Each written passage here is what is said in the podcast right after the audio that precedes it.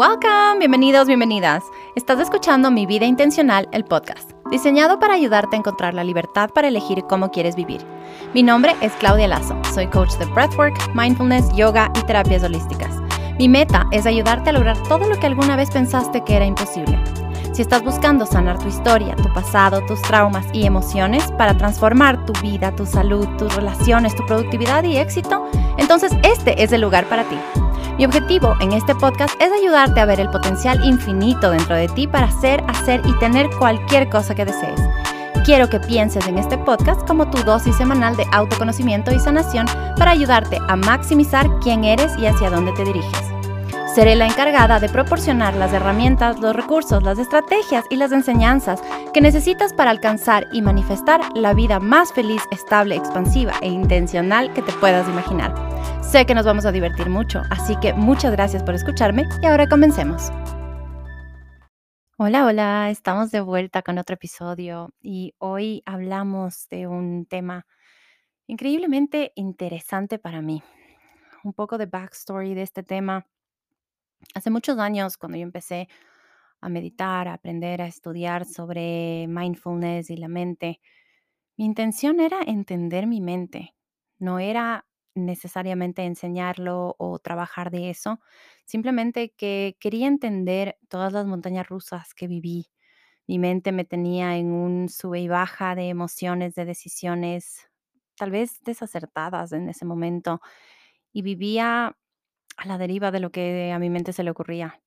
No tenía control emocional, no tenía em, inteligencia emocional, simplemente era una persona muy sensible, muy también variable con todo el tema hormonal, con todo el tema sufrido de problemas hormonales, con temas familiares, con temas de relaciones, siempre en toda la buena adolescencia que todos vivimos, pasamos ese sub y baja, esa montaña rusa de emociones y experiencias. Y, mm, y claro, yo vivía a la deriva de mi mente y no sabía que mi mente es un instrumento, no es la que manda.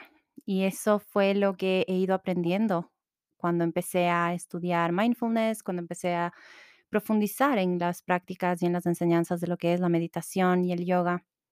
Y hay un tema en el yoga que es Em, tomar conciencia de que a la mente, la mente es un instrumento muy poderoso si la ponemos al servicio de algo, si la ponemos en uso de algo y no está ahí solo deambulando y creando y generando pensamientos y cosas, porque eso es lo que la mente está destinada a hacer, a trabajar, porque es como la computadora máster de todo el cuerpo. Entonces, em, yo creo que con la práctica y con los años he logrado entender que em, todas las prácticas, todas las, disciplinas, todos los actos pequeños que hago cada día, mantienen a mi mente en un camino positivo, en un rumbo proactivo, en un rumbo resiliente, en una onda de encontrar soluciones y no ahogarme en vasos de agua. Y por eso, en este episodio me encanta el invitado con el que cuento, es Francisco Portilla o Pancho. Él es primo, además de, de que es un gran profesional. Me encanta ver que un primo chiquito, cuando éramos peques y pasábamos tiempo en Ibarra con la familia, em, ahora creció y, no nos hemos visto en algunos años y yo empecé a seguirlo hace unos años, hace un par de años, creo que es del 2019, si no me equivoco, empecé a, seguirlo en redes y he visto todo su progreso y su trabajo y todo lo que comparte en Instagram y, mm, y me encanta, me encanta porque veo el trabajo que hace como psicólogo deportivo y, mm, y me fascina porque si bien todo lo que tenga que ver con la psicología es para mí increíble y hermoso y, muy transformador, la psicología deportiva tiene otro matiz, tiene otro, otra categoría para mí, porque una de las razones por las que me encanta seguir muchos deportes Em, es porque me, me fascina ver la concentración y toda la preparación mental de los deportistas, porque no es fácil. O sea, si todos hemos ido al gimnasio y todos hemos dejado a medio camino alguna práctica en el gimnasio de, entrenar, creo que a todos nos ha pasado. Empezamos con toda la mejor intención y luego al mes, dos meses o tres meses dejamos a medias, porque en algún momento en algún momento la, práctica ya, la mente empieza a decir, no, qué aburrido, hay mil cosas, mil razones que para cada persona significan algo y por lo que dejamos a medias. pero los deportistas no. Los deportistas cuentan con un nivel de presión, de autoexigencia, de disciplina, de motivación, de concentración, de preparación física y mental que va más allá de lo normal, de lo que vemos en el día a día. Y eso es lo que admiro, porque el tema físico em, me gusta ver, pero más me gusta ver y valorar el esfuerzo mental, todo lo que cada deportista tiene que hacer, porque a todos, como insisto, a todos nos ha pasado que nos empieza a dar pereza ir al gimnasio, nos empieza a jugar en contra la mente y es como, no, mejor hoy día no. y para los deportistas no es así. O sea, ellos, they have to show up, tienen que hacer el trabajo difícil. Y esa es una gran lección que me gusta ver y que me gusta valorar y que me gusta admirar de los deportistas.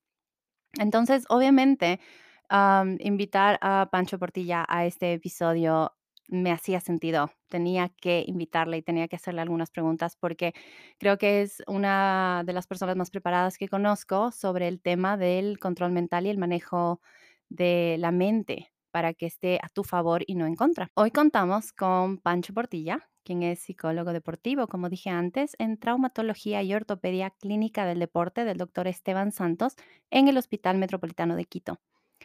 Pancho completó sus estudios en Argentina, es, especializado en ABDA, Asociación de Psicología Deportiva Argentina, es graduado en psicología en la UID y contó con una beca completa por jugar fútbol profesional en segunda categoría.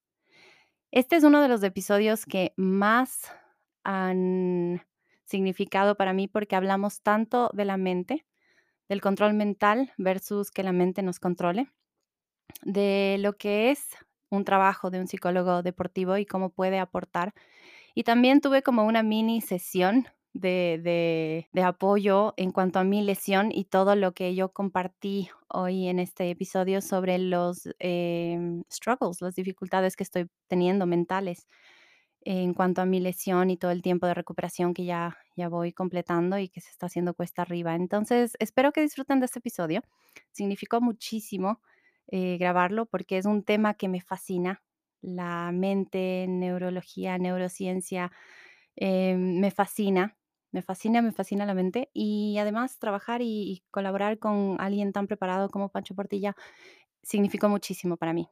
Así que espero que lo disfruten y empecemos. Estamos de vuelta en otro episodio del podcast y hoy tengo a un primo mío, un primo chiquito, que era chiquito en su momento y ahora ya estamos todos grandes, Francisco Portilla. Bienvenido.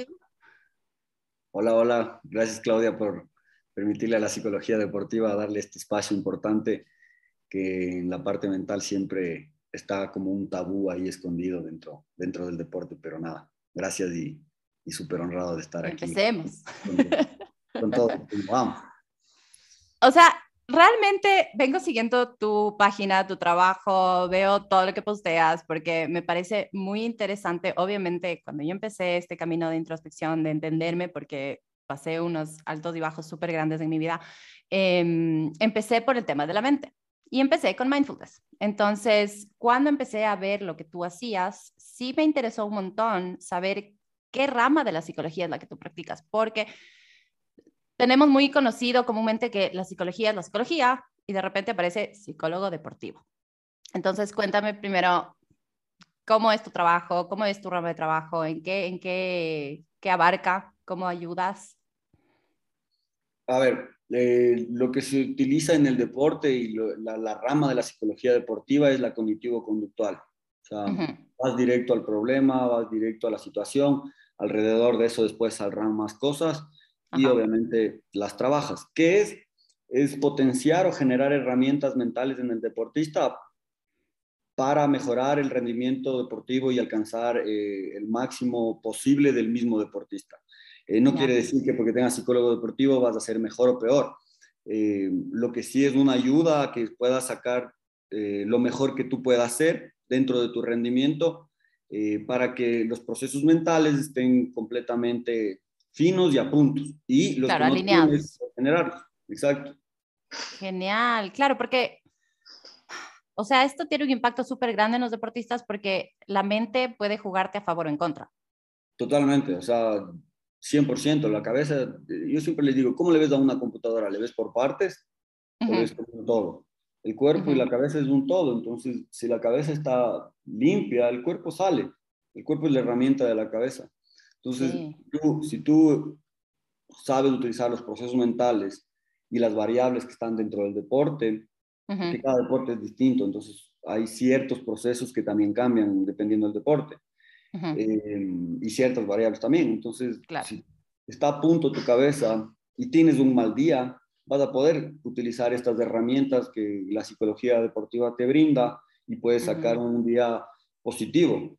Tal vez no llegues a tu 100%, pero subir, poniéndolo en porcentaje, si estás dando un 60, poder subir a un 80%, a un 85% y es un golazo. Entonces, claro, básicamente eso es lo que ayudamos los psicólogos deportivos. Y me encanta el tema de que no tengas la estructura de tener que trabajar en una consulta y tener que estar out there in the field, o sea, estar ahí con los deportistas. O sea, obviamente tienes que estar acompañándoles en, en el entrenamiento.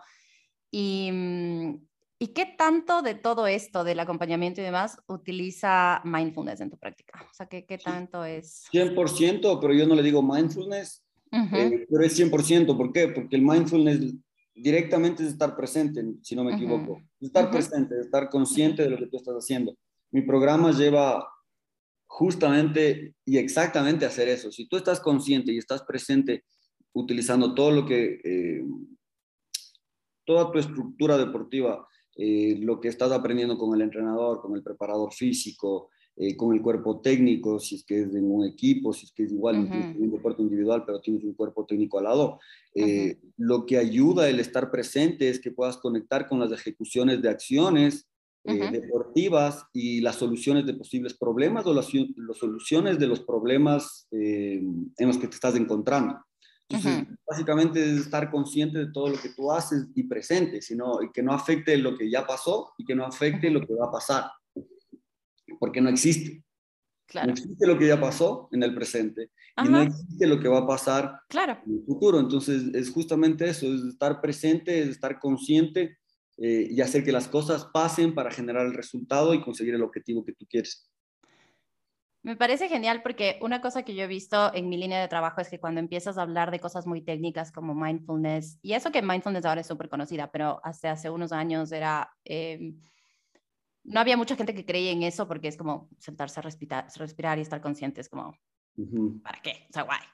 Ahora ya hay, eh, científicamente está comprobado que sirve, que funciona y que existe y que es válido. Pero, por ejemplo, en mis clases, cuando yo doy ciertas clases de breathwork, yo les hago eh, algunas meditaciones y entrenamientos que no les digo exactamente, esta es mindfulness, esta es Zen meditation, esta es no sé qué, pero la están haciendo.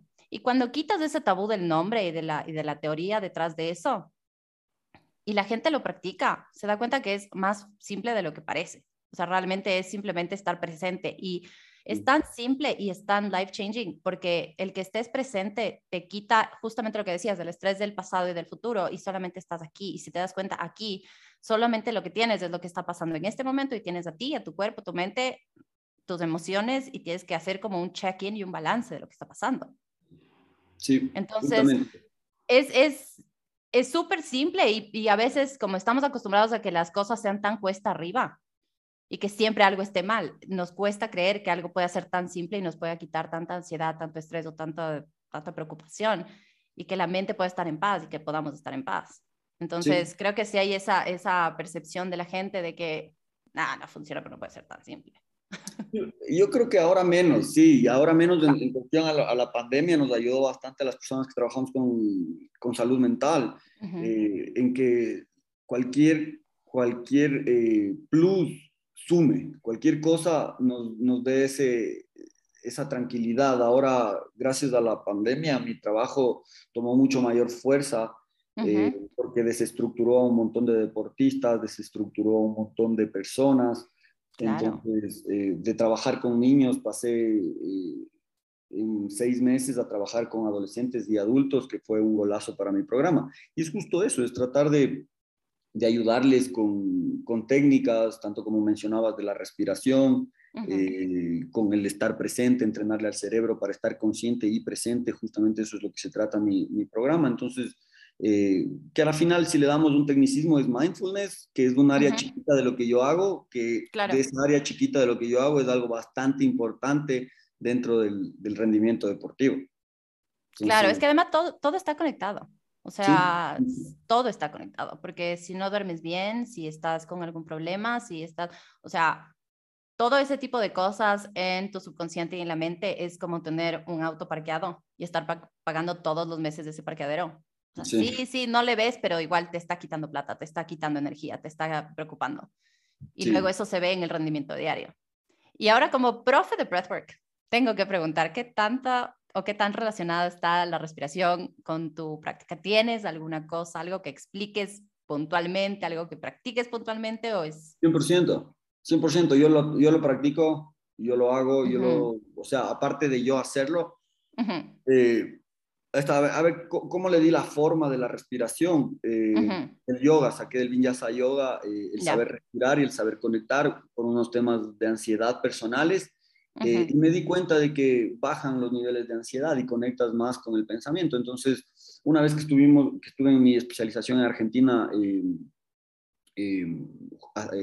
preparándome para, para ser psicólogo deportivo, eh, mis diferentes profesores eh, nos explicaron que saber respirar era importante, pero que claro, que cada uno tiene que darle su propio toque. Entonces yo a la final ya tenía la experiencia del Vinyasa Yoga, lo cual empecé a generar una técnica. Ahora, la técnica dentro de mi trabajo eh, perdió un poco de fuerza, pero sí la técnica de respiración, la técnica del Vinyasa Yoga, pero no la técnica de respiración. Por ejemplo, cuando uno está ansioso, cuando uno está nervioso, cuando las personas están con muchos problemas, nos olvidamos de respirar y de, oxigenizar, de oxigen, oxigenar. Gracias. Oxigenar la sangre y el cerebro. Y una vez que uno genera eh, la oxigenación dentro de la cabeza y dentro del cuerpo, el, el pensamiento toma mucha mayor claridad. Y eso es mucho más fácil eh, bajar los niveles de ansiedad, bajar los niveles de estrés, eh, mucha, en mi trabajo existe mucha presión hacia, los, hacia mis atletas, entonces, por, el mismo, por el mismo factor que tienen que, en muchos casos, de entregar resultados. entonces, es justamente las técnicas de, respiración ayudan a conectar con, mejor con el pensamiento, que el cuerpo y la cabeza se conecten, que haya mayor fluidez. Científicamente hay mayor oxigenación, sube los, sube, los niveles de, de confianza a través del pensamiento también, entonces es mucho más fácil conectar. Yo lo utilizo todos los días. Cuando, por ejemplo, dentro de la competencia y dentro de, la, dentro de las diferentes técnicas que tengo, eh, es 100% con el pensamiento.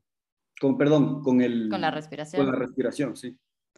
No, y eso es genial, me encanta porque de todas las personas que he entrevistado, creo que eres el que más utiliza breathwork, así que, y que seas familia además de Mike, ah, pero...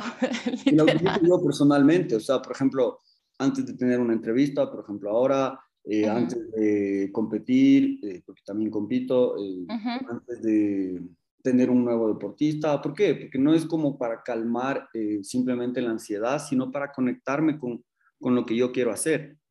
Es que la respiración es algo que es automático, pero tenemos totalmente el control. Y el momento que entiendes que con ese control que tienes de la respiración puedes cambiar de tu estado de estrés a un estado más de relax o puedes inclusive encontrar lo que en el breathwork llamamos el estado de flow, que es ese estado de alerta calmada. Porque no hay que, o sea, ahora se habla mucho del estado de fight or flight y del sistema nervioso simpático y parasimpático. Y en mi rama de trabajo oigo mucho que hay que aprender a respirar para salir del, sistema nervioso simpático, del fight or flight y encontrar la calma. Y no es así. O sea, hay que entender que hay que encontrar un balance y hay que entender la conexión con el cuerpo y cuándo es necesario. O sea, por ejemplo, si en, tu caso, los deportistas necesitan estar en ese fight or flight, necesitan entrar en ese lado de visión de túnel, de poder pensar, de estar alerta, de que las funciones del cuerpo no estén en, digerir algo o en, o en la calma o, o estar conversando placenteramente. Porque inclusive cuando uno cuando respiramos y cambiamos de estado y estamos en el, en el, sistema nervioso parasimpático, que es de rest and digest, de descanso, de digerir, eh, nuestro tono de voz cambia, la forma en que nuestra cara se ve, o sea, los, los, músculos de la cara, los ojos, ven otras cosas, prestas atención a otros detalles. Entonces, eso también nos sirve en el día a día. O sea, la gente normal que no, que no practica ningún deporte, que digamos que estás en tu trabajo normal, necesitas estar en ese fight or flight a veces. Estás en una reunión, estás en una entrevista, estás en una llamada telefónica, estás resolviendo un problema. Necesitas tener esa, esa concentración, esa alerta para poder prestar atención a todas las variables y estar tomando las mejores decisiones y decisiones rápido. Entonces, hay que entender cuándo sí y cuándo no, y poder salir y entrar de esos estados y ser conscientes, pero eso está conectando con el cuerpo. Y a través de la respiración, yo siempre digo, uno conecta con el cuerpo a través de la respiración. Sí, justamente. O sea, todo lo que acabas de decir, básicamente, lo que me gustó bastante es entrar con esa visión de túnel. Eso es lo que nosotros bastante practicamos con los deportistas, porque para que no estén dispersos y puedan, incluso, como te digo, con otras diferentes herramientas, como por ejemplo el autodiálogo eh, y la mentalización, visualización, un poco de más cosas, eh, conectar con lo que uno quiere hacer dentro de la cancha sin dispersar la atención y sin llevarle a, a pensar en diferentes cosas, sino en lo que uno quiere hacer. Y la, y la respiración es, es, bastante importante dentro de mi programa porque tú les ves a mis deportistas antes de entrar a la cancha, desde el más amateur hasta el más profesional, todos tienen esa respiración controlada que les ayuda a bajar y a controlar las, las, eh, las diferentes partes, eh, tanto mentales como fisiológicas del cuerpo, para entrar calmados, dependiendo también el deporte. Te puedo hablar de equitación, por ejemplo. Eh, entran mucho más calmados, más seguros, más tranquilos. En el tenis tienes que entrar más prendido, en el fútbol muchísimo más prendido, pero no quiere decir que no vamos a respirar para entrar prendidos. ¿Se entiende? Claro. La técnica de respiración te puede ayudar eh, con las otras diferentes técnicas para entrar al 2000% prendido, conectado, eufórico, eh, pero siempre conectado con lo que vas a hacer, como muy tranquilo, muy, muy, muy pasivo, pero a la vez a igual al 100% conectado para saber lo que vas a hacer. Entonces, no quiere decir que solo lo utiliza para calmarme y ponerme en un estado zen, sino para conectarme con lo que yo quiero hacer. Claro, y además si vemos desde el lado de que cada emoción y cada estado tiene un patrón de respiración, ya normalmente, o sea, todos tenemos eso. Entonces, si es que necesitas adecuar o adaptar o cambiar ese estado, solamente cambias tu respiración y ya te ayuda a que el resto acompañe. Porque a veces es muy difícil decir, ok, estoy medio estresado, voy a bajar los decibeles. No funciona así. O sea, físicamente no funciona así. La mente necesita más práctica que solamente decirse a uno mismo, necesitas que algo más acompañe. Entonces, ok, te, te, ayuda a levantarte y tal vez mover un poco el cuerpo y además respirar de una forma diferente. Entonces, ya al salir de esa zona de confort, de, cambiar lo que estás haciendo y cómo estás respirando, cambia un montón tu mentalidad y vas cambiando diferentes. Es como un efecto dominó. Sí, justamente. Es súper bacán. Sí. Y, ¿qué tanta importancia se le da ahora al entrenamiento psicológico en el deporte? a ver, es difícil decir mucha o poca o nada. Eh. O sea, te pregunto esto porque em, comúnmente vemos que la salud mental siempre es como la última rueda del coche. Siempre preferimos comprarnos cualquier cosa, salir a comer, hacer mil cosas, sentarnos a ver horas de Netflix o whatever, antes de tomarnos un rato para cuidar nuestra salud mental. Y a mí me parece que es algo que deberíamos hacer todos los días, sin decir con esto que tengamos que tomarnos cinco horas todos los días para la salud mental. Pero em, por lo general, cuando uno está entrenando, uno le da prioridad, por lo menos de lo que yo he visto, a muchas otras cosas y no sé qué tanto hoy por hoy con tu trabajo sí se le esté priorizando y sí se le esté considerando. Tal vez para alguna gente sea algo no sé, básico y para otras se estén enterando ahora. Se está, se está empezando a cambiar bastante, o sea, la, la, ventaja, la ventaja mía, por suerte, eh, fue que no solo los estudios y la especialización, sino también el haber estado ahí, el haber visto que diferentes problemas eh, mentales, ambientales, eh, te van aislando a veces de tus objetivos. Entonces, para mí fue muy importante cuando no llegué a hacer eh, deportivamente lo que siempre quise hacer, eh, saber por qué. Entonces, cuando me di cuenta por qué y de la nada estudié psicología, empecé a ver que en mis etapas formativas no había, no hubo una estructura psicológica eh, estable. Entonces, dentro de eso, al, haber llegado acá y cambiar un poco el chip de la gente de que esto es necesario. ¿Por qué? Porque vas directamente, mi trabajo va directamente al rendimiento deportivo, sin, sin eh, topar el ganar o el perder, sino cómo tú puedes mejorar desde ti mismo para ser mejor que el día de ayer, que la semana, que el mes pasado, que el año pasado. Entonces, una vez que uno entra en esa estructura, empieza a lograr los diferentes objetivos para alcanzar las metas que tienen eh, mis deportistas dentro del deporte. Entonces, eh, ha, sido un cambio bastante importante porque yo llegué en el 2019 con cero deportistas y poco a poco dando, eh, consiguiendo resultados positivos con los deportistas, viendo las, las diferentes mejorías dentro de sus procesos, se ha ido cambiando, pero todavía no es algo tan tan aceptado.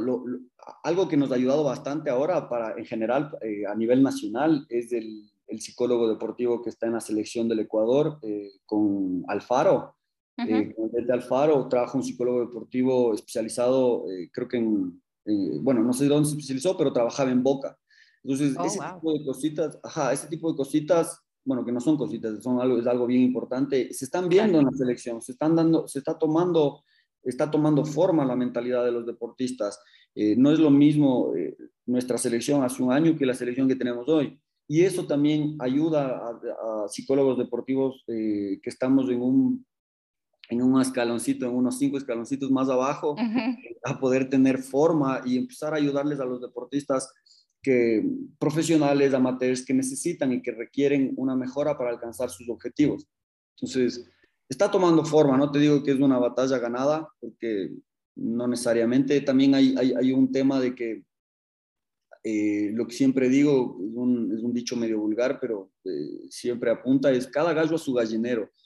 Yo tuve psicólogos deportivos eh, de, joven y he visto bastantes psicólogos deportivos que dicen ser psicólogos deportivos, pero no tienen la especialización. Entonces, eso yo estoy en contra, la verdad. ¿Por qué? Porque no tienen el manejo profesional para saber cómo se debe trabajar con un deportista. Y si trabajas con un deportista de élite, él va a necesitar un apoyo eh, muchísimo más a profundidad en cuanto a que el deporte sea 100% manejado por el profesional que lo está ayudando. Entonces, eso es un poco eh, el tema también que es complejo dentro del Ecuador, porque tampoco hay la especialización. Entonces, Ahora hay más, ahora hay más gente, ahora hay más gente involucrada con esto, hay más personas que están yendo a especializar afuera, eh, a generar, a, especializarse en psicología deportiva. Y espero que todo cambie porque tenemos la materia prima, solo nos hace falta un poco el creernos. Bueno, y con todos los resultados que hemos tenido en los últimos años en el deporte, como Ecuador, como país, yo creo que, que eso también ha sido un cambio muy grande, porque antes, para empezar, no había el mismo apoyo que hay ahora. No había la cantidad de fans para ciertos deportes que, han existido y que ahora tienen ya una, seguidores y, más gente que cree en eso. Y además hay, hay más, por ejemplo, el mismo tema de Carapaz, por ejemplo. Ahora hay muchos jóvenes, muchos chicos, muchas chicas que están empezando a entrenar y ya se toman en serio y lo ven como una posibilidad. Y eso por decirte un ejemplo de muchos otros que hay ahora y que salen además de, lugares del Ecuador que a veces ni siquiera los escuchamos comúnmente, de historias súper trágicas y que ahora eh, da pie a que los chicos y chicas crean y sepan que pueden. Y también motiva a la gente que también no se ha movido nunca a, moverse, which is really good. sí, obvio, obvio, que ayuda Y ahora, algo que quiero saber es, no sé qué opinas, porque a mí me parece que nosotros somos de una cultura de que creemos que la mente es la que manda y la que rige y, la que, y a la que tenemos que hacerle caso. Y lo que diga la mente es lo que se hace.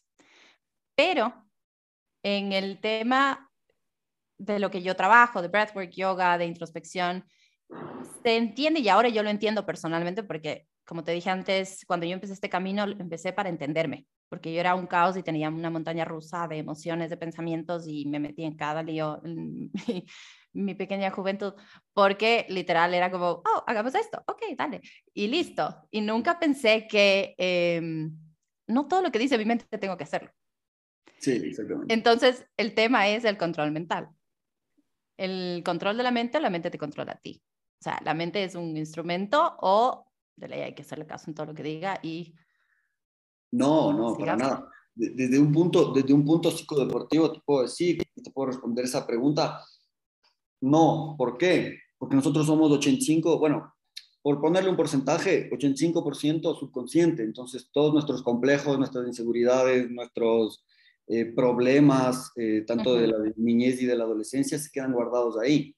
Eh, ¿Cómo le vamos a hacer caso a una persona que, a, a, una persona, a una parte de nuestra cabeza, de nuestra mentalidad, que no tiene control, es algo bastante primitivo y ahí es donde se altera dentro del deporte. Te voy a dar un ejemplo. Por ejemplo, vas a competir y te empiezan a atacar todos, todas estas, todos estos eh, pensamientos de inseguridad. ¿Será que puedo? Ojalá no me caiga, ojalá no me pateen, ojalá no me jale el penal, eh, ojalá no falle tantas bolas, eh, ojalá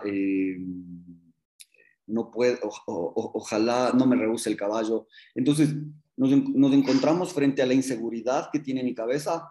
¿Cómo le voy a hacer caso frente a todo lo que me dicta el deporte, que es lo, lo contrario? Necesito seguridad, confianza, tranquilidad. Entonces, si yo le hago caso a mi cabeza, que es lo que pasa, y no todos mis deportistas, por algo tengo trabajo, por suerte, no lo pueden controlar. Esto les pasa, como te digo, a personas de, profesionales y amateurs, de élite, mundiales, eh, a todos. Eh, ¿Por qué? Porque no hay un sistema eh, educado para poder controlar la parte subconsciente. Entonces, ¿qué pasa con el 15% que puede controlar, que no esté entrenado para controlar la parte primitiva nuestra y nuestras inseguridades, complejos y problemas que tenemos guardados, que todos tenemos, no hace, no hace, no hace ni más ni menos del tener o el no tener, solo que hay muchos y pocos deportistas que sí pueden controlar, muchos y pocos, con eh, psicólogos deportivos o eh, de forma empírica. Eh, 100% de ellos mismos. Entonces, para tomar un, darte cuatro ejemplos, Messi, Ronaldo, Nadal y, bueno, pongámosle cinco, Tiger Woods y, y Federer. Son deportistas que la tienen clarísimo, que saben competir, que saben eh, estar presente, que saben manejar este tipo de, de, problemas. Si ellos se ponen a pensar en que no lo pueden hacer, no llegarían a ser quienes fueron. se, sujetan a, la parte y, donde tienen ese 15% de claridad, el estar presente. no, se, no se adelantan a algo que no han pasado, entonces están presentes. Eh, eso es importantísimo dentro del deporte, cómo saber manejarlo a la parte subconsciente, cómo saber manejarlo a la parte mental, eh, que no tenemos control. ¿Por qué? Porque en momentos de ansiedad, en momentos de presión, en momentos de incertidumbre, ahí es donde va a entrar el, subconsciente por un mecanismo de defensa, justamente de nuestra, de nuestra mente. Entonces, eh, es bastante importante el saber cómo controlarle a nuestra cabeza, no es que tenemos que hacerle caso, si le hacemos caso no nos levantamos, no nos levantamos a trabajar, si le hacemos caso eh, pasaríamos... Todo es una tragedia. Exacto, pasaríamos comiendo dulces. O sea, te pongo ejemplo. Claro, sí, sí, simple. Eh, si, le haríamos caso, eh, muchos deportistas míos no se levantarían a entrenar a las 5 de la mañana. Eh, si, le haríamos, si le haríamos caso, no, no, todos podrían hacer doble jornada y complemento y venir a mis consultas y, trabajar la parte mental. Entonces, no hay cómo hacerle caso a todo lo que dice la mente. Claro, lamentablemente en nuestra cultura no tenemos eso, no tenemos ese conocimiento, o sea, solamente nacemos y crecemos y seguimos.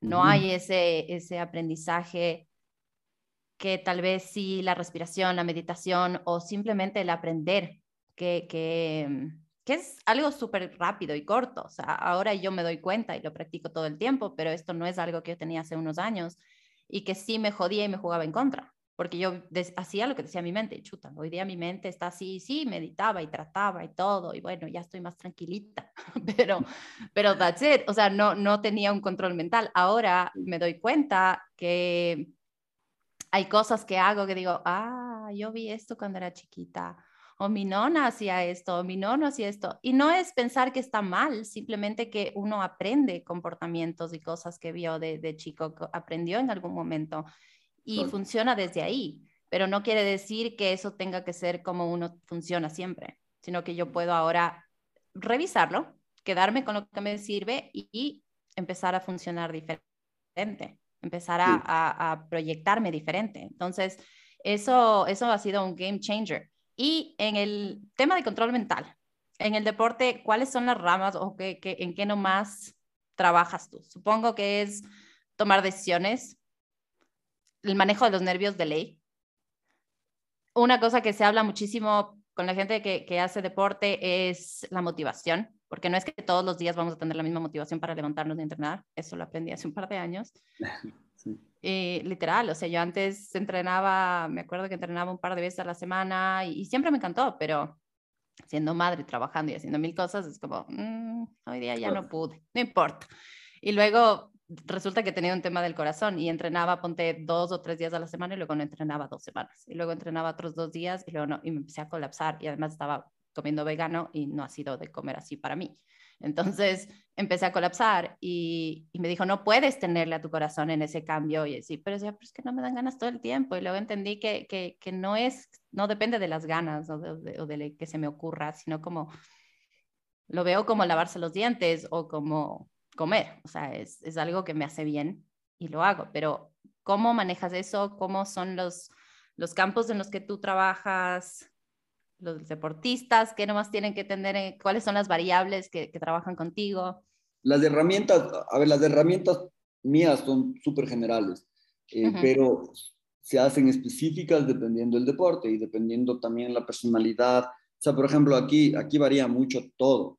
Aquí varía el deporte, si es eh, un deporte, tanto las variables de ese deporte como eh, si el deporte es individual o colectivo el tipo de personalidad, eh, el tipo de,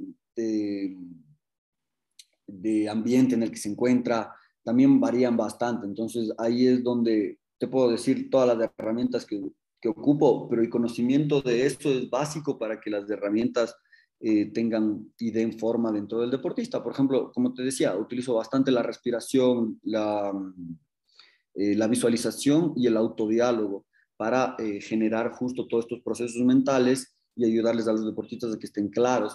Entonces, por ejemplo, dentro del autodiálogo hay diferentes tipos de autodiálogo. Hay un autodiálogo positivo que te ayuda a subir los niveles de motivación, te ayuda a subir los niveles de confianza, eh, que los deportistas estén 100% conscientes de cómo manejar sus procesos químicos dentro del cerebro, porque eso es importante cuando pensamos, segregamos químicos y en momentos de presión segregamos químicos, eh, pueden si nosotros los canalizamos bien, pueden ser químicos positivos. Entonces eso también le relaja al cuerpo y le ayuda al cuerpo. no voy a hablar de cuáles específicamente para no, no, entrar, pero eh, eso es bastante importante porque eh, si nosotros químicamente generamos con el pensamiento respuestas de ansiedad o de estrés, es lógico que podemos hacer lo contrario.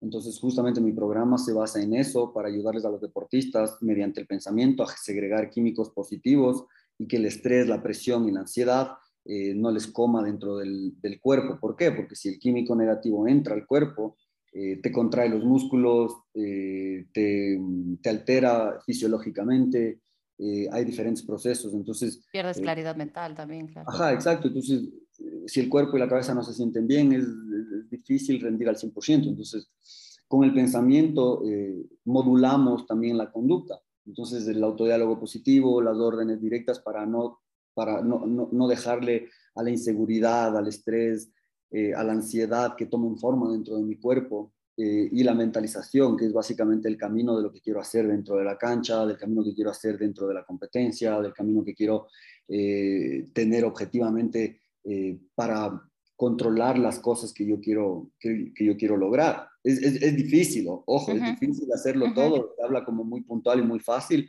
eh, por eso es un entrenamiento mental. Entonces, eh, básicamente esa es la base de mi programa, la respiración, el autodiálogo, el, autodiálogo en general y la visualización. Con eso ayudas a entrenar ciertas variables, incluso las mismas variables deportivas no son, no son en, ocasiones no son las mismas, porque hay veces que eh, te encuentras con otro contrincante al frente, con otra pista de equitación, con otro equipo, con, con diferentes cosas alrededor. Entonces, eso es lo chévere también de la psicología del deporte, que no solo es eh, de la misma forma, sino va evolucionando, va cambiando por el mismo hecho de que en la competencia la competencia y la persona y el deportista que fuiste hoy es difícil o es, eh, no es tan lineal el llegar a ser de la misma forma si eres positivo y lo mismo negativamente. Entonces, ahí es, ahí es la parte chévere del entrenamiento mental. Esa es la parte que más me gusta, trabajar sobre el rendimiento utilizando todos estos procesos para eh, estabilizar el rendimiento deportivo y que los deportistas, como tú dices, eh, se sientan motivados en los días difíciles y saquen los días difíciles, tanto en entrenamientos como en competencia, para complementarse mejor y poder eh, tener mayor fortaleza mental y su, y su rendimiento deportivo se establezca. Y de todo lo que tú me dices, lo que me da a entender es que literal salen, aprenden a salir de su zona de confort y a, y a estar en paz en eso. Y, no, y más que en paz, a manejar. Ajá. A, a, saber cómo darle la vuelta a esa situación compleja, porque el, deporte es salir todo el tiempo de tu zona de confort. O sea, tanto en los entrenamientos como en las competencias. No, es, no es igual el entrenamiento y no es igual la competencia. Está mal guiado cuando te dicen, sí, sabes que tómalo como un entrenamiento. Ah, error. Error. Te vistes diferente para la competencia. Desde ahí comenzamos todo el proceso eh, mental de, diferenciación. O sea, todo lo que te genera eh, ansiedad, eh, emoción, sean emociones positivas, negativas, eh, si ya me dices que compites, por algo compites, porque te gusta. Entonces, eh, el, ayudarles a sentirse bien dentro de la competencia, eso es importante también y, toma forma eh, una vez que aplicas todas estas herramientas. Entonces, es todo el tiempo salir de la zona de confort. bueno, ya, ya hemos de topar un poco también lo de las lesiones, eso también es importantísimo.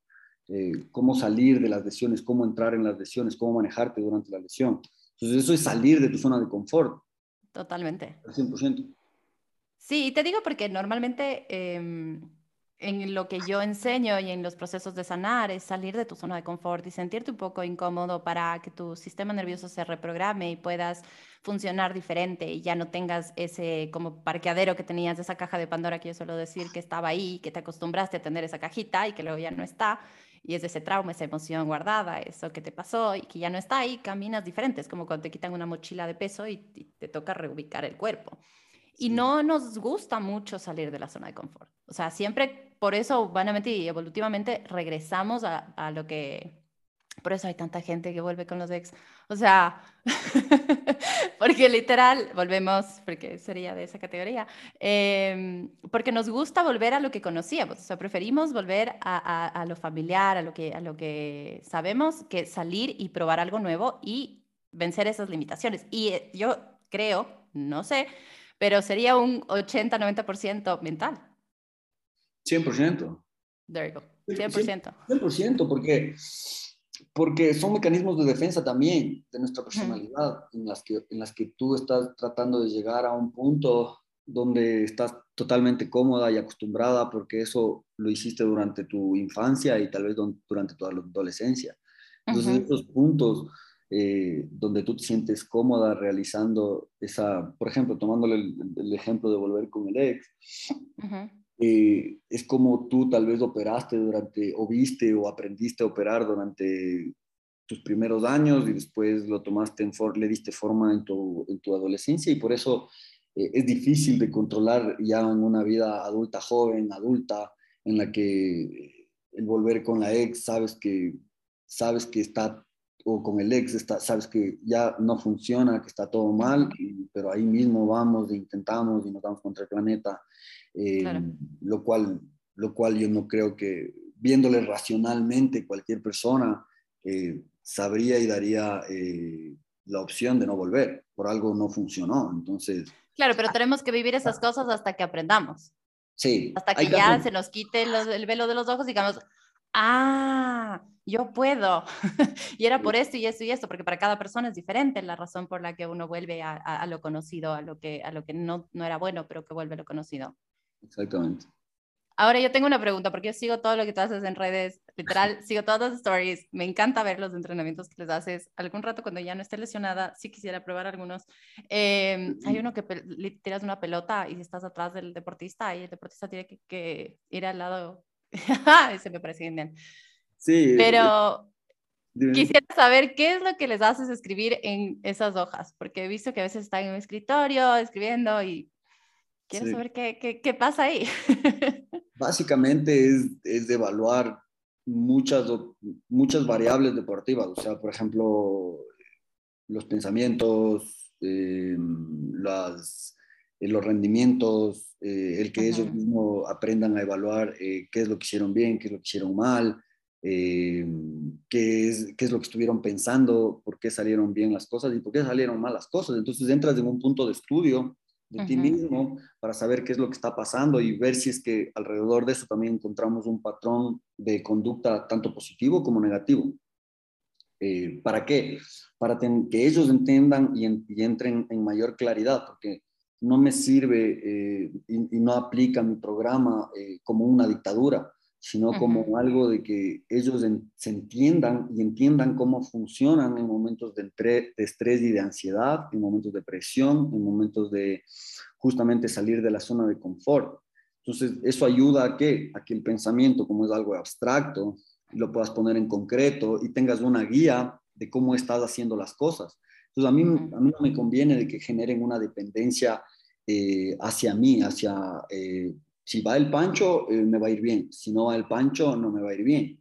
Entonces, lo que yo hago es generarles esa, esa, independencia del programa, utilizando todo lo que el, lo que el programa les deja para que ellos puedan controlarse solos, desde un plano individual.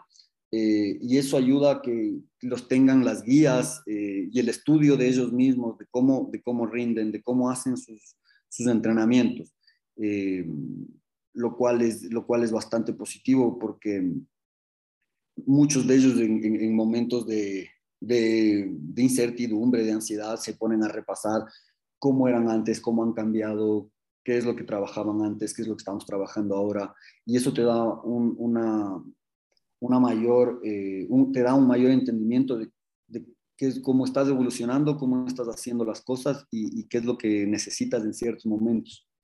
Que no Además, te trabaja un montón el tema de autoestima, de motivación, de, de, de momentum, o sea, literal al ver cuánto has trabajado, qué es lo que has logrado, cómo eras antes, cómo eres ahora, o sea, de ley te hace decir, qué bestia, o sea, he trabajado en todo esto y e, esa introspección y ese hacer ese balance es clave y te ayuda un montón. Y también eh, todo lo que, yo tengo este dicho que es como, como haces una cosa es como haces todo. Entonces, esta es otra cosa y por eso quería grabar este episodio contigo, porque mi intención con este podcast es compartir con la gente la mayor cantidad de cosas que hay disponibles para empezar a sanar, para empezar a cambiar porque sanar no tiene que verse igual para todo el mundo. Entonces, el deporte es una de esas puertas donde uno puede empezar con una intención, que es mejor, moverse un poco mejor, eh, estar más, claro, más ligero, bajar de peso, estar más sano y que como efecto dominó te va eh, cambiando tu mentalidad, te va cambiando un montón de cosas. Y si es que vemos desde una cosa súper básica, que me hubiera encantado que me digan eso cuando tenía 20, que es que todos estamos envejeciendo literal. Es, una ley de la vida y no la rechazo, más bien es una realidad y estoy ok con eso. Pero todo lo que tú y yo y todos hagamos hoy va a ser como el building block, van a ser los cimientos del futuro. Entonces, si es que yo, o sea, yo por eso ahora entreno, no entreno porque me quiero ver flaca y quiero tener cuadraditos y quiero esto. Eso podrá ser otras intenciones o otras metas que yo tenga. Pero la más importante es que si es que yo ahora tengo un poco de músculo, ese músculo me va a ayudar cuando yo sea más grande, porque cada año, cada cinco años perdemos densidad ósea, músculo, un montón de cosas físicamente, ya porque estamos creciendo. Entonces, si yo hubiera sabido esto a los 20, te juro que no hubiera dejado de entrenar por tantos años. Claro, y eso les pasa un montón a las chicas de 20 y a los chicos de 20, piensan que se van a ver lindos toda su vida. Claro, yo, yo, yo juraba eso. Tenía un cuerpazo a los 20, la rompía, era una cosa que decía, wow, qué bien, y nunca me imaginé que me iba a... Claro, ahora ya estoy a un año y medio de cumplir 40, not the same. y el problema que tengo es también em, que yo me lesioné el año pasado, y fue una lesión heavy. Me lesioné meniscos y ligamento cruzado, pero el problema que tengo es que yo me lesioné en mayo, fue justo el día de mi cumple, yo había tenido COVID antes y me dio súper fuerte, sin vacuna y demás. Y, y me lesioné también parte porque seguía con mucha inflamación y las articulaciones estaban afectadas. Yo no sabía que era así. Y eh, tuve que parar de entrenar desde marzo del año pasado. Yo venía entrenando súper bien, estaba en el mejor estado. Unas cosas me imaginé que iba a poder. Estaba haciendo carreras, trail, cosas, o sea, daba clases de ejercicio. Una cosa que te juro que, que ya era como atleta. Y de repente me da COVID, luego me lesiono, me operan, pero no me operan bien. Y luego en septiembre, se me operaron en junio, en septiembre me tuvieron que volver a operar con injerto porque ya no podían sacarme a mí eh, para cubrir lo del ligamento. Tuvieron que arreglar rótula, el hueso, meniscos, un montón de fibrosis. O sea, literal el doctor me dijo, tuvimos que trabajar, o sea, te, recuperamos la rodilla, ajá, completamente. Y me dijo, o sea, de aquí tienes ocho meses de recuperación hasta que estés, hasta que el injerto esté bien y sea parte de tu cuerpo. Idealmente, obviamente habrá que ver mi cuerpo cómo responde, todavía no cumplo los ocho meses. Y eh, un año para que te dé la alta. para que... Y claro, acostumbrada a que una gripe me duraba un par de días, a que toda la vida, siendo mamá también, uno es como, dale, dale, go, go, go. Y yo medía los tiempos de recuperación, no mi cuerpo. Y ahora es al revés. Para mí ha sido, o sea, me cambió, ha sido un proceso de introspección y de entender y de paciencia que seguro tú entiendes, no sabes. O sea, ahorita inclusive estoy en un, en un momento medio dark porque claro, ya un montón de meses, estoy entrenando de vuelta súper adaptado, pero tengo que recuperar musculatura porque perdí todo. O sea, literal, era un palillo de dientes en mi, pierna. No tengo músculo, no puedo subir todavía gradas.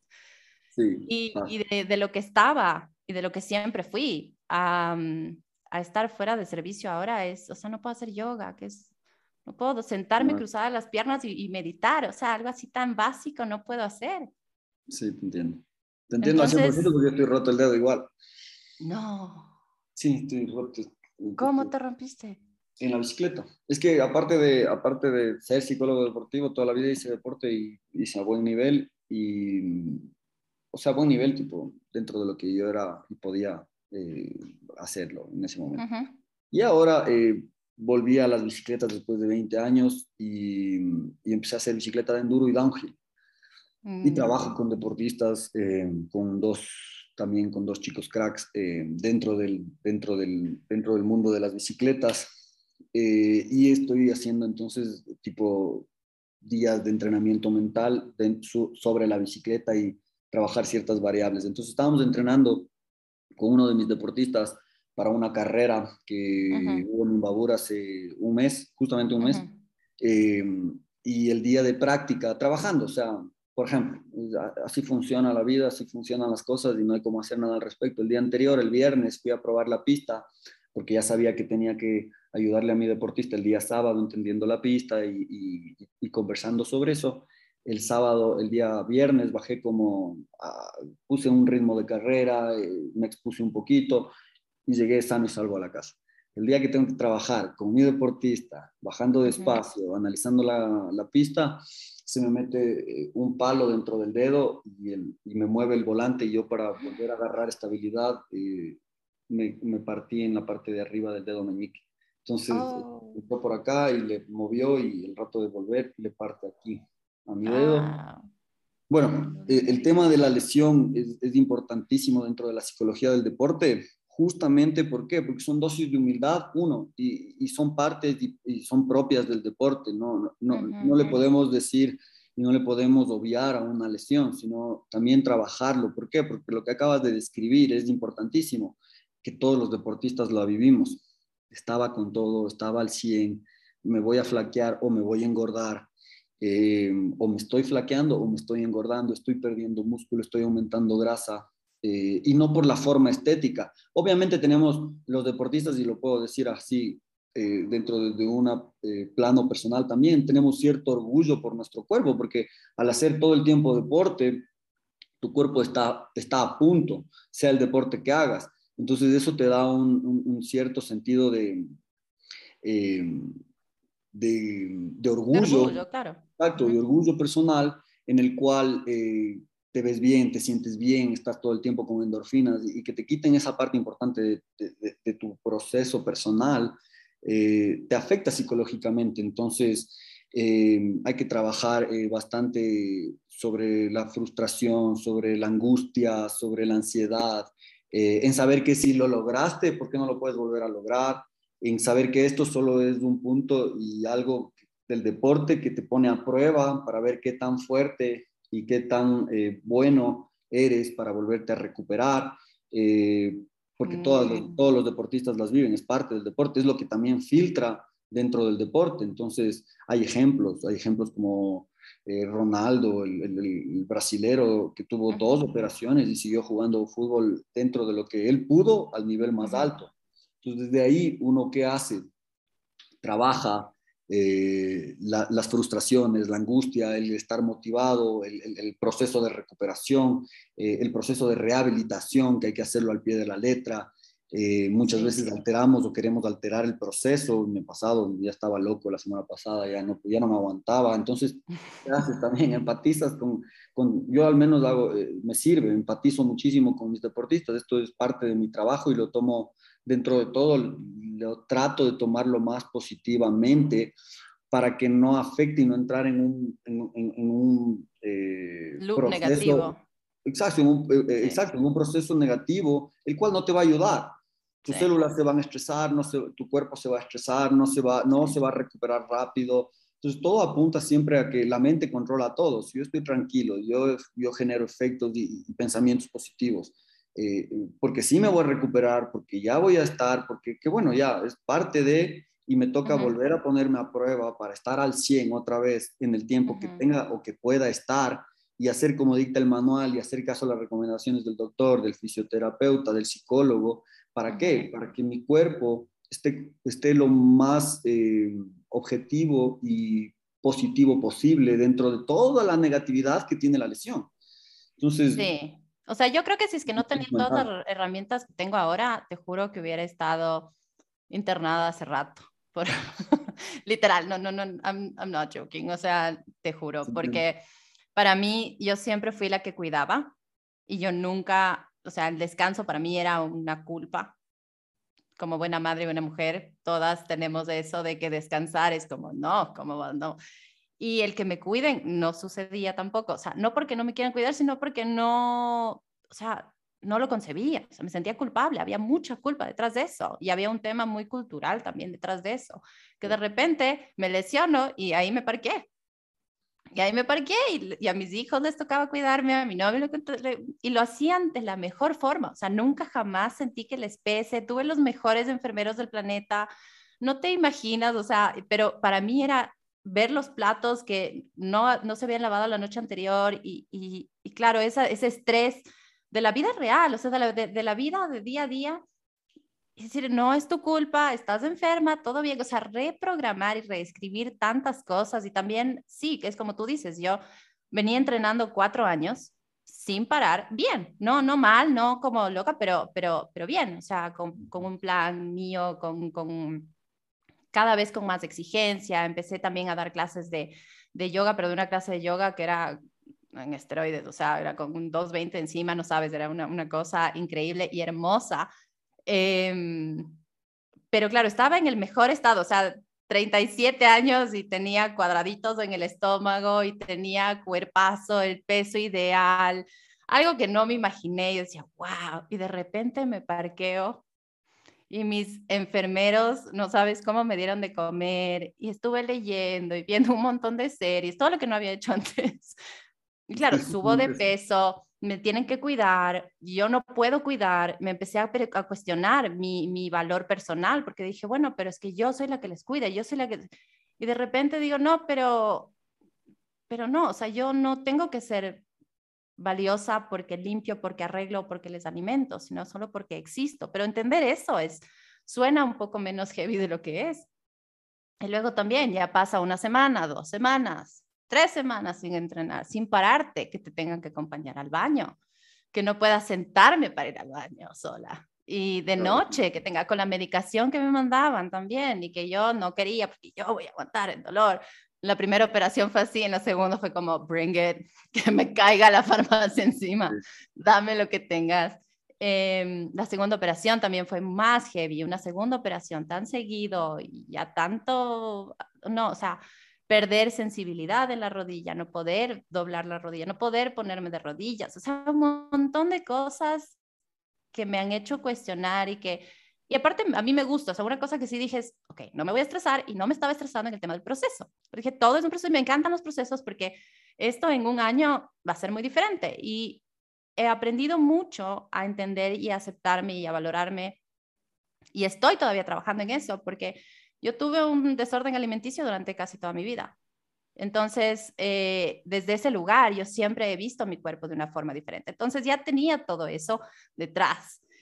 Y ahora verme tan diferente, o sea, es lo más pesada que he estado en la vida, pero es lo más feliz que he estado en la vida. Y, o sea, son tantas cosas que, que es una introspección súper heavy. Por eso también quería saber, o sea, tu acompañamiento con los deportistas para cuando están con una lesión o también estás en el acompañamiento de la lesión y, acompañas durante todo el proceso? Acompañas, sí, acompañas bastante. Tal vez ya no, es, ya no, ya no bases la, la consulta en, un entrenamiento mental, sino en un proceso de acompañamiento. Ya no tiene que ser tal vez semanal, sino por ahí casi cada 15 eh, o mensual eh, como monitoreo para, para, justamente cuidar estos procesos eh, mentales durante la lesión. Y como tú dices, hice lo que no había hecho antes. Yo lo que sí recomiendo a mis deportistas es que cuando están lesionados, hagan lo que no han hecho antes, coman lo que no han comido antes, que es un proceso y que sí se van a ver, ya los preparo justamente como, como, tú decías, es lo que más más gorda, más pesada, más, grande, más lo que sea, no importa ahora ya. He visto en los últimos cuatro años. Y es así, y es justo. No, y en toda la vida, o sea, he sido madre tres veces, he estado embarazada tres veces, y te juro que creo que, o sea, salvando diferencias, es, es el peso con el que más he estado después de haber dado a luz, o sea, comparando con... Y... Claro, sí, sí, te entiendo. y, y, y personalmente igual, o sea, yo no he dejado de hacer deporte más de una semana eh, en los últimos cinco años.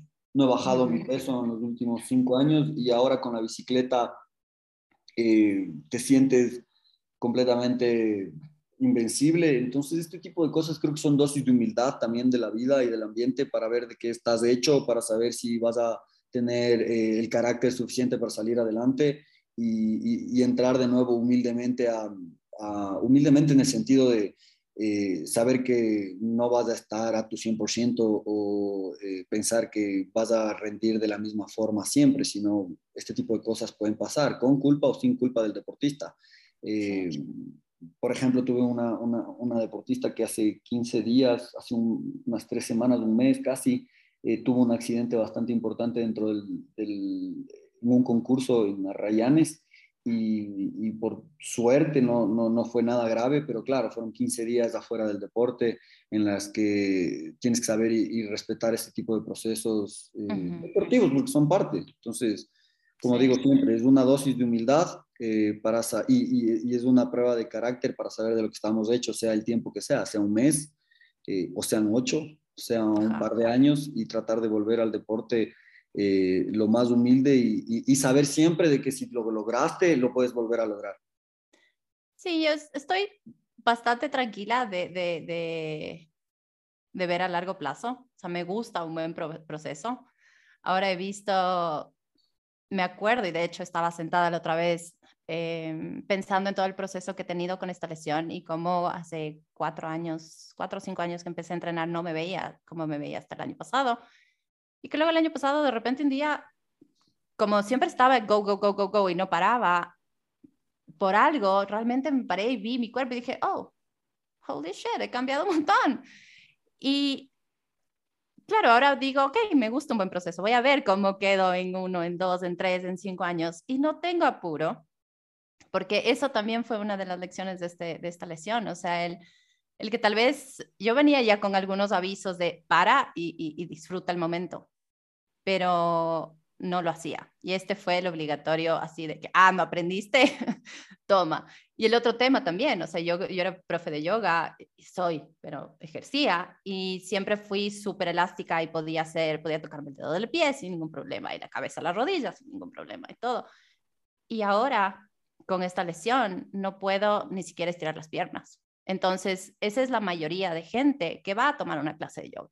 Entonces, ahora yo conecto y siempre fui muy empática, pero desde un lugar muy privilegiado. Entonces, sí, hagan lo que puedan, no se preocupen, no, no importa si no se tocan el dedo. Y nunca obligué a nada, ni, ni, ni era muy show off como a veces suele pasar en algunas clases, pero ahora lo entiendo desde otro lugar totalmente. Entonces, sí es una dosis de humildad y de decir, oh, shit, esto es lo que se siente.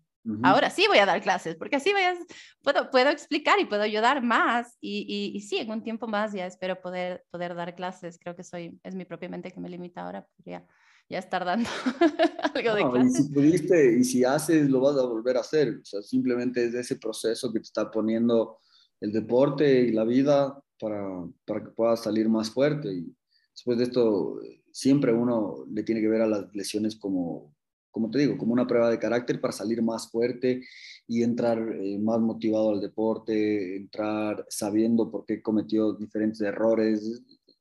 No, es algo, no es algo negativo. Si es que uno hace el proceso de, de observar. De introspección, como tú lo dijiste, es como evaluar también qué es lo que está saliendo bien, qué es lo que está saliendo mal, aprovechar a otras cosas, porque cuando estás tan metido en el deporte no tienes tiempo de muchas cosas que también son importantes para la vida. Sí, Sí, no, y he estado a punto de llamar a todos mis tíos y primos que, como buena Marcetti, todos juegan fútbol y todos se han, se han roto el cruzado, entonces, o algunos, creo. Entonces sí pensaba ya escribir, ¿cuánto tiempo te demoró estar bien? Y sí volviste a estar, a, estar completamente bien, tío. porque, porque ahorita después de algunos meses ya, ya dije, mm, creo que no voy a quedar bien. Sí estaba, la semana pasada y esta semana he pasado en una, una mentalidad de, mm, tal vez no quede 100%, pero bueno. Eso es normal, eso es normal, no tienes que darle chance, tienes que decir, bueno, con todo, para adelante. Sí voy a poder, sí voy a poder, sí voy a poder, porque la cabeza, como ya hemos hablado, es bastante importante en cómo cómo genera el efecto dentro del cuerpo. Entonces, si sientes que vas a poder, piensas que vas a poder, eh, trabajas de hormiga, haces un trabajito de hormiga para adelante, lo vas a lograr. Entonces, es cuestión de tiempo, nada más. No alterar el tiempo, no alterar los procesos. Eh, no alterar el tiempo, nadie puede, pero no tratar de alterar el tiempo. Es que uno trata de controlarlo sea, uno trata de que se genere músculo más rápido. es como, ¿no? Todo, toma su tiempo. O sea, no importa cuán rápido quiera hacer las cosas, va a tomar tiempo. Sí, bueno, qué hermosa charla. Muchísimas gracias. Ahora quisiera que compartas dónde te pueden encontrar, cómo pueden trabajar contigo si es que alguien está interesado. Comparte, comparte todo lo que puedas de tu trabajo. Porque eh, nada, tengo mi consultorio en el Hospital Metropolitano, en la, en la clínica del doctor Esteban Santos, que se llama Clínica del Deporte. Eh, en el edificio Meritrópoli. Eh, básicamente eh, tengo mi consultorio ahí, como habíamos hablado, pero me muevo por todos lados. mediante la clínica o por, a mi número celular 0980-524-529 o mi página deportiva profesional que es Psicodeportiva S. básicamente Voy a poner todo eso en el, la descripción de este episodio. Chévere. Y realmente nada, mandarle un abrazo a, a, toda la gente de mi clínica, que son un apoyo impresionante, tanto en mis lesiones y en mis locuras de hacer estos deportes extremos, como cuidarles a mis deportistas justamente cuando están lesionados. Eh, Doc eh, Santos es un crack y le tengo muchísimo cariño y mucho respeto profesional. Eh, básicamente eso y y espero que, espero que te mejores y queda también la clínica a las órdenes para que puedas, para que puedas venir y, y, te puedan dar un, un, criterio también diferente al que estás, al que estás utilizando. Pero, pero nada, gracias por la, el espacio, súper chévere, me alegro que, que tú también practiques un poco de lo que es estar presente, estar conectados, del deporte, yoga, todo esto ayuda a las personas a que tengan más herramientas, eh, todas las áreas de salud son importantes, sea eh, mindfulness, sea coaching deportivo, sea psicólogo deportivo. Lo que sí hay que tenerlo claro es cada gallo a su gallinero eh, y la parte mental y la parte, y, y, la parte clínica también es importante. Entonces, nada, gracias por el espacio, me alegro, me alegro haber compartido una hora de, de conocimientos y cosas contigo y cuando necesites otra, otra conversación aquí a las órdenes. De ley, gracias, primo. Qué hermoso.